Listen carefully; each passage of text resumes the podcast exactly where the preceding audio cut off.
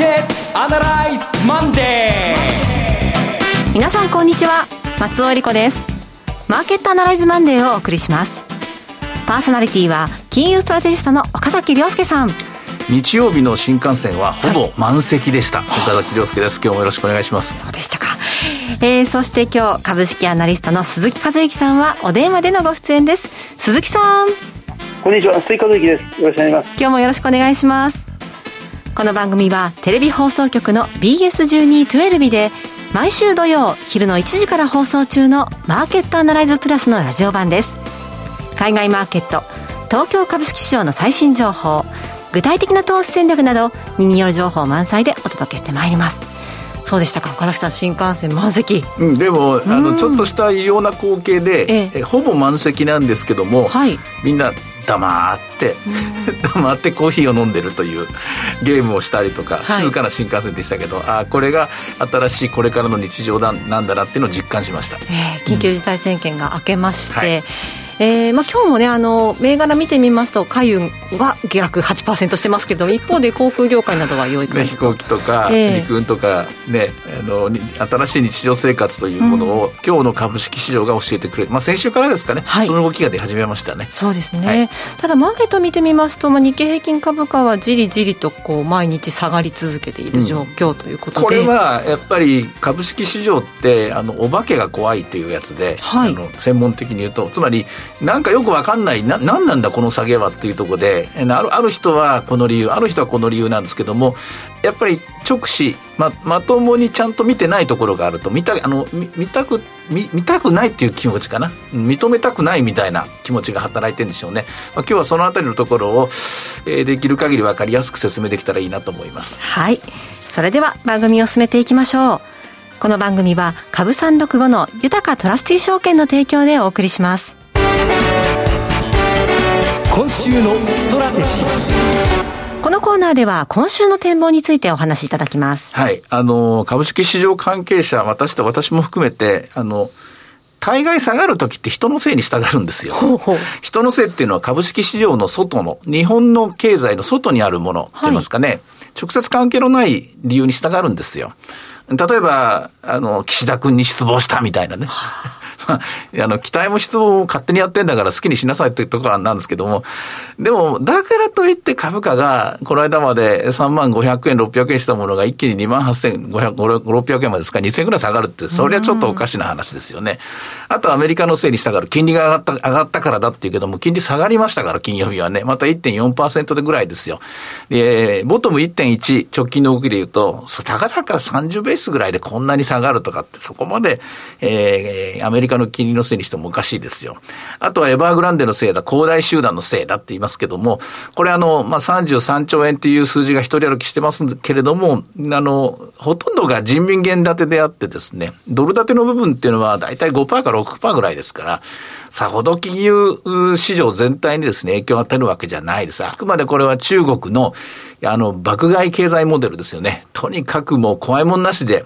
えー、投資に関するものはリスクを考えないでどんどんイケイケどんどんの経済が修練していく、収まっていくっていう過程の避けられない時代ですから、まあ、そのせいにしちゃダメですよね。じゃあ一体何のせいかというと、これはあの日本でもこの成長制約といいますか供給制約、ボトルネックがですね、はい、えついに製造業全体に広がったことを認識させたのが先週の展開だったんですね。はい、でそれは何かというと、自動車です。自動車が、あの、まず高工業生産指数のところでまた8月に減りました。作れなくなりました。まあ、トヨタとかホンダが大きく減産しているニュースが報道されまされました。そして10月1日に、先週金曜日ですけどね、えー、日銀単価で業況判断があって、製造業とか非製造業とか大企業がみんな改善してたんですけども、自動車だけはですね、悪くなってたんですね。ねはい。で、なんで悪くなってるのかを見てみるると、流通在庫がすごく減っているとか、仕入れ価格が上がってるとか、まあ、半導体が取れないとか。で、何よりも一番はっきりしたのは、今年今年度の製造系、あの、売上の計画を見ると、えー、3月、6月、今回9月の調査なんですけども、えー、6月までは順調に、えー、前年比で、前年度比ですね、去年の3月末の数字から見て、えー、今年は売上が11%ぐらい伸びるだろうと、11.2だったかな、えー、増えるだろうと見てて、あ順調順調と思ってたのが、このままいけば9月もまた伸びるはずだったのが、ほとんど変化しなかったんですよ。はい。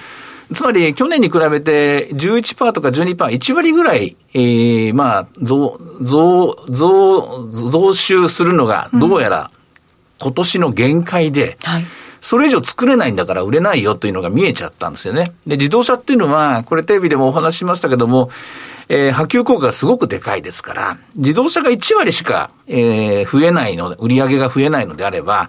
これ鉄もですね、もっと、もっと少ないんですよ。うん、全然戻んないと。で、もっと言うと、自動車が作れなくなったら、あの、自動車運んでるの海運ですからね。そうなんですよね。これも、あれあれって感じで、これ以上そんなにどんどんイケイケどんどんにはならないんだなというのは、はい、中国もそうであるように、コロナ後の、えー、アフターコロナも、えー、完全回復というわけにはいかなくて、やっぱりまあ、それなりに自重しながら進んでいくんだなっていうことを実感させられたんですね。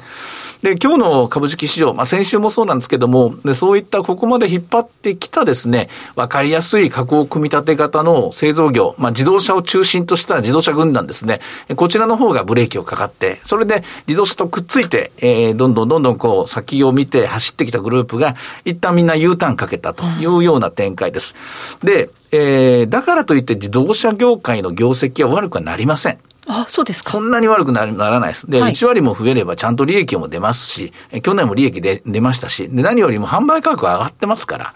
で、えー、鉄鋼がどうなるかっていうと、鉄鋼もそんなに悪くならないです。これ減産になれば、鉄鋼業界も、えー、減収といいますか、減益になるでしょうから、赤字、もう一回赤字になる可能性もあるんですけども、そこまでは悪くならないです。で、会員はというともっと悪くならなくて、これは本当のちょっとしたかすり傷ぐらい。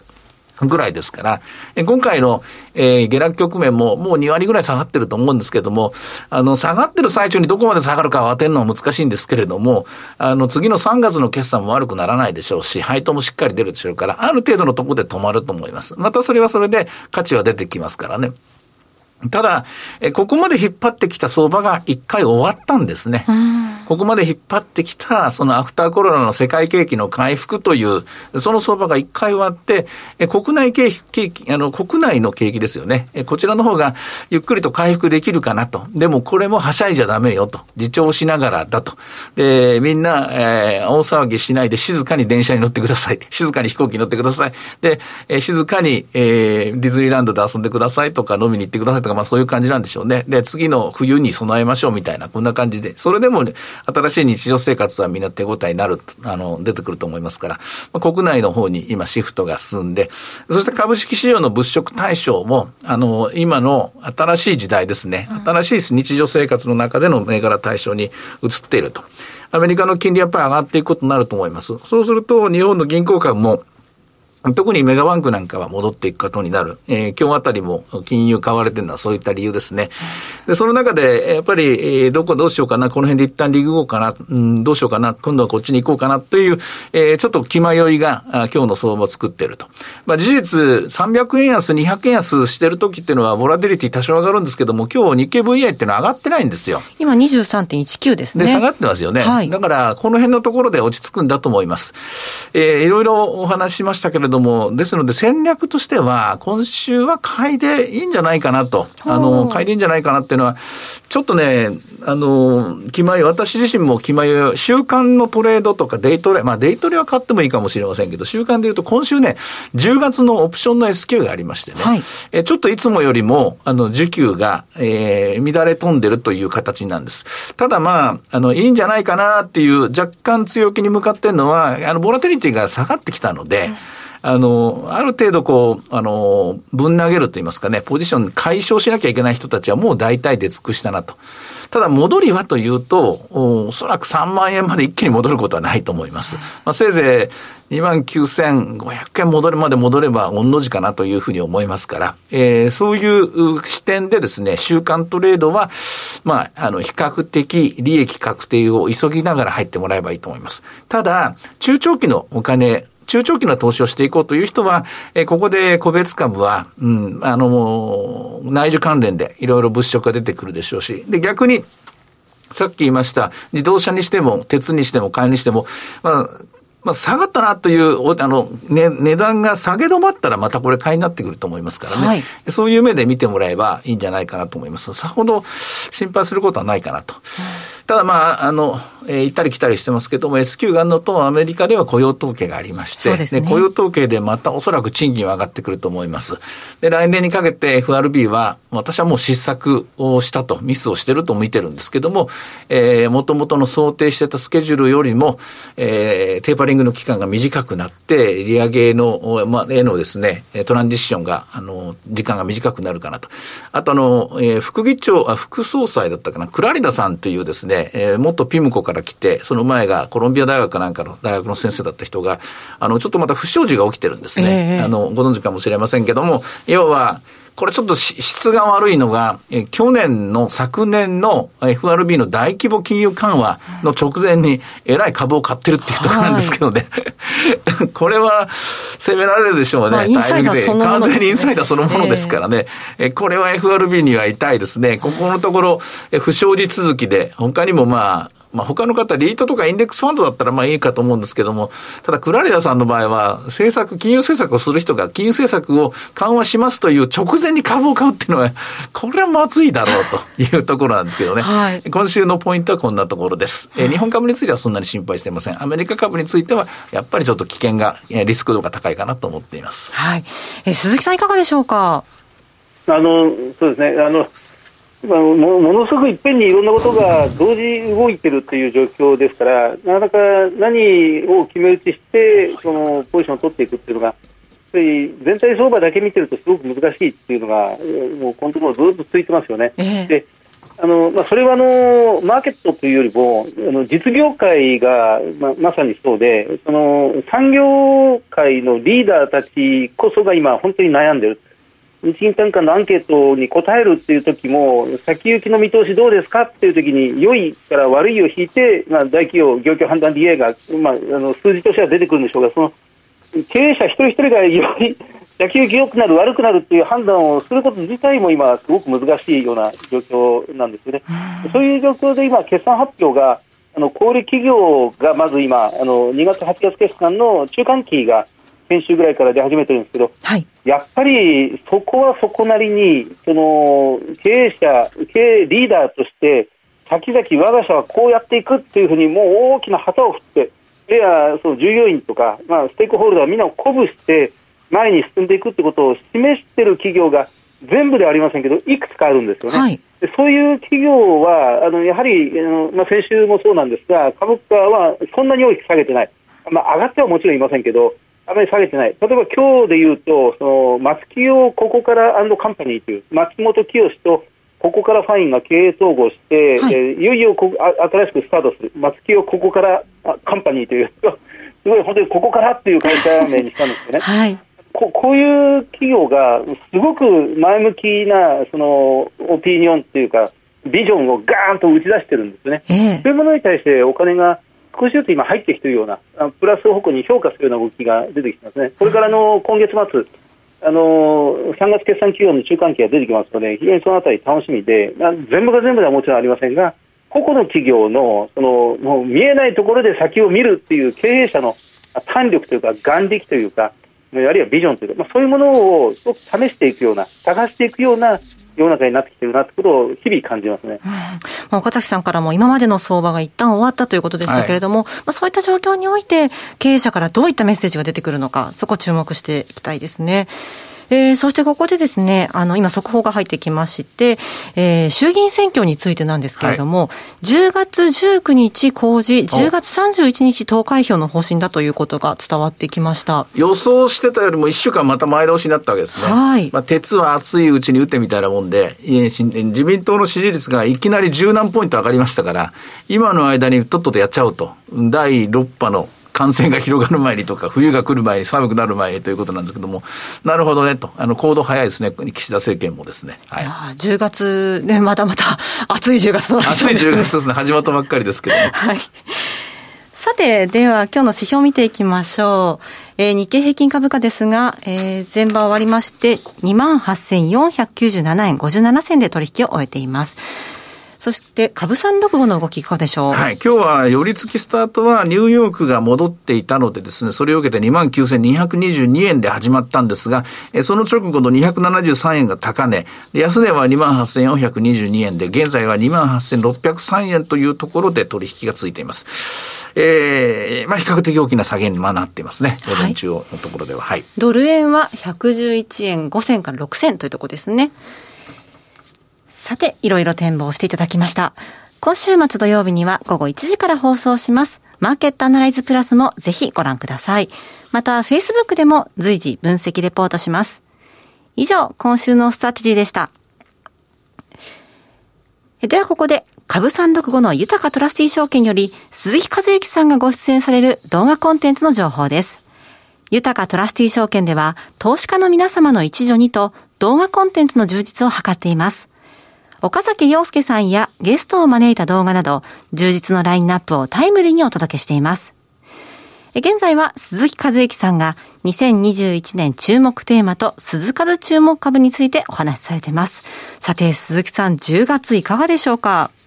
あのはい、あの大きな本筋が、四半期、上半期が終わったというところですから、まさにその転換点ですよね、企業の方向性、まあ、繰り返しになってしまうんですが、企業の方向性が何らかの形で出てくるという状況で、決算そのもの、足元の数字ということに関しては、少しこれからモメンタムというか、勢いが低下していく局面になりますので、やはりあの銘柄がその銘柄間格差というものがつきやすくなってしまいそうですね。えー、鈴木さんの動画コンテンツをご覧になられたい方は、豊かトラスティ証券のウェブサイトから投資情報の豊かマーケットを開いていただき、ひろこのスペシャリストに聞くの鈴木さんのコンテンツをクリックしてください。またこちらは YouTube からも検索ご覧いただけます。アーカイブも充実していますので、岡崎さんのコンテンツなどもご覧になっていただきまして、アンケートにもぜひお答えいただければと思います。さあ、今すぐ豊かトラスティ証券の YouTube チャンネル、豊か TV を検索。以上、株365の豊かトラスティ証券から動画コンテンツの情報でした。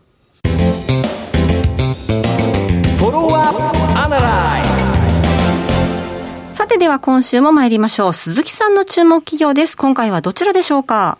はい、あの、EJ ホールディングスという会社です。えー、銘柄コード2153、えー、アルファベットの E、イングランドの E とジャパンの J、EJ ホールディングスですね。はい。あの、これ建設コンサルタントです。えー、と、川上から川下まで、もうすべてワンストップで全部建設という建設は、は、あの、総合的にコンサルできるという、えー、まあ、一気通貫のワンストップのサービスを展開してますね。はい、あのかつて、あの、エイトコンサルタントっていう、えー、まあ、創業50年ぐらいの会社と同じく、まあ、歴史のある日本技術開発という会社が経営統合して2007年にこの持ち株会社を経営したといういきさつがありますね。あの、時価総額が200億円ぐらいです。で、売上が、まあ、予想ベースで360億円ぐらいありますので、えーまあ、割安な状態です、えー、PBR、株価純算倍率でいうと0.8倍ぐらい、うん。えー、PER、株価収益率7.4倍、配当利回りは3%を超えていて、えーまあ、前期もそうで、5月決算の会社です、前期もそうなんですが、今期も史上最高利益を更新するという見通しですね、あの自己消費率が7割近くある。えー、と有利資産が非常に少なくて、えー、ROE11% という非常に優秀な会社です。はいあの建設コンサルタントで、あのその爆発的な拡大っていうのはないんですが、しかし、コロナ危機の前5月期、21年5月期に、売上が13%伸びて、営業利益も3割近く伸びてるんですね。あの今期はあの決算あの基準を、えーまあ、収益認識基準に変更しますので、えー、前年対比の比較はできないんですが、非常に、えー、慎重に見ていて、売上350億、経常利益が、営業利益が40億円近い、39億円という形で見ていますから、一応、最高利益を更新し続けるということになります。今あの、建設業界というか、この都市インフラ、地方も含めて、その大都市圏、それから地方、全国津々浦々、この建設とかインフラそのものが大きく変わろうとしているというところが、まあ、これ長年言われてますけどね、あの特に老朽化インフラを立て直さなくてはならない、っていうニーズがまず一つあります。はい。それから、この自然災害がすごく今厳しくなってきてますね。毎年のように何かしらこの台風であったり、まあ、洪水が押し寄せる状況にあって、このこの防災を、減災を含めてもう強化していかなくてはならないというニーズが一方高まっている。さらには、この環境規制に対して、まあ、省エネを強めていく。あのあるいは、まあ、工場もそうなんですが、オフィスビルもそうです、それから観光庁の視聴者なんかは、まあ、普通のあのオフィシャルなビルディング、まあ、図書館にしろ、大学設備にしろ、まあ、これも古い老朽化したやつを最新の環境基準に適合するような、まあ、エアコンに切り替えていくとかですね、まあ、そのあたりが求められていて、さらには再生可能エネルギーの発電プラントなんかも新設する、あるいは切り替えていくというニーズが生まれている。そして、まあ、東京なんか特にそうですが、大都市圏ではそのビルの再開発が、東京オリンピックが終わったということもあるんですけど、またゴーサインがパチッとスイッチが入ったかのように、あの非常に幅広い面積で再開発が行われているという状況です。あのまあ、商業スペースもこれから大規模なところをどんどん省エネ化に切り替えなくてはならない、まあ、学校も老朽化したものを含めて建て直さなくてはならない、それも全部ひっくるめて、その日本全体があの大変なこのインフラの更新需要というんでしょうかね、えあのまあ、このあたりを迎えているということであります。あのまあ、あの景気対策がその何十兆円規模で打たれるっていうのが、まあ、かつて90年代とか、あるいは小泉改革の直前ぐらいまでは、公共投資によってその景気を浮揚させるなんてことはよくやりましたが、今やもうそういう時代ではありません。しかし、そういうあえて箱物行政と言われるような批判は別にして、でもやっぱり箱物を切り替えていかなくては、まあ、これから30年、50年先の日本というものが描けないということに今なりつつあって、建設需要、特にコンサルティングの需要というのはその衰えずに、ずっと続いていくということになりそうです、まあ、コンパクトシティ、グリーンインフラ、あるいはその行政のその長寿化、インフラメンテナンスも含めて、あの非常にこの建設コンサルティング、建設業界というよりはコンサルティング業界に、えー、大きなその収益チャンスというものが出てくると見ていますね。2030年までの非常に長い長期経営ビジョンというものを打ち出していて、その間に3回ぐらい、4年計画、5年計画の中期経営計画を繰り返し繰り返しやって、はい、まあ、将来的には2030年の売上見通しもすでに出しているという会社で、まあ、EJ ホールディングス、株価、まあ、上場来高値を先月、9月半ばにつけたばっかりなんですが、まだまだ、まあ、注目していきない企業だなというふうに思います。そうなんですよね。いろいろこう東京オリンピックが終わったりという、いろいろなもの変わっていくんですけれども、そういった中で、これから人口構成も変わっていったりとして、住まい方、暮らし方も変えていかねばならないというような状況が生まれて いるわけです、ね、もう全部なんですよ。えー、ただ、あの、インフラ投資一番大事なことは、はい、大事な分野ですから、ケチっちゃダメなんですよ。はい、物価は上がってる中で厳しいんですけども、はい、あの、手抜き工事とかしちゃダメなんですよ。この間の熱海もそうですけどもね。そうですよね。そういう時に、あの、建設のコンサルっていうのはこれ頑張ってもらわなきゃ困るんですよね。えー、あのまあ、もちろん今いろんな、ね、材料が上がってますから厳しいことは厳しいんですけども、はい、でもちゃんと頑張ってねと働いてくださいよとコンサル頑張れよっていうそういうエールをかけたいようなそんな会社ですよね。はい、今日ご紹介したのは EJ ホールディングス2153でした。さて、マーケットアナライズマンデーはそろそろお別れの時間です。ここまでのお話は岡崎亮介とそして松尾恵里子でお送りしました。それでは今日はこの辺で失礼いたします。さようなら。この番組は株三六五の豊かトラスティ証券の提供でお送りしました。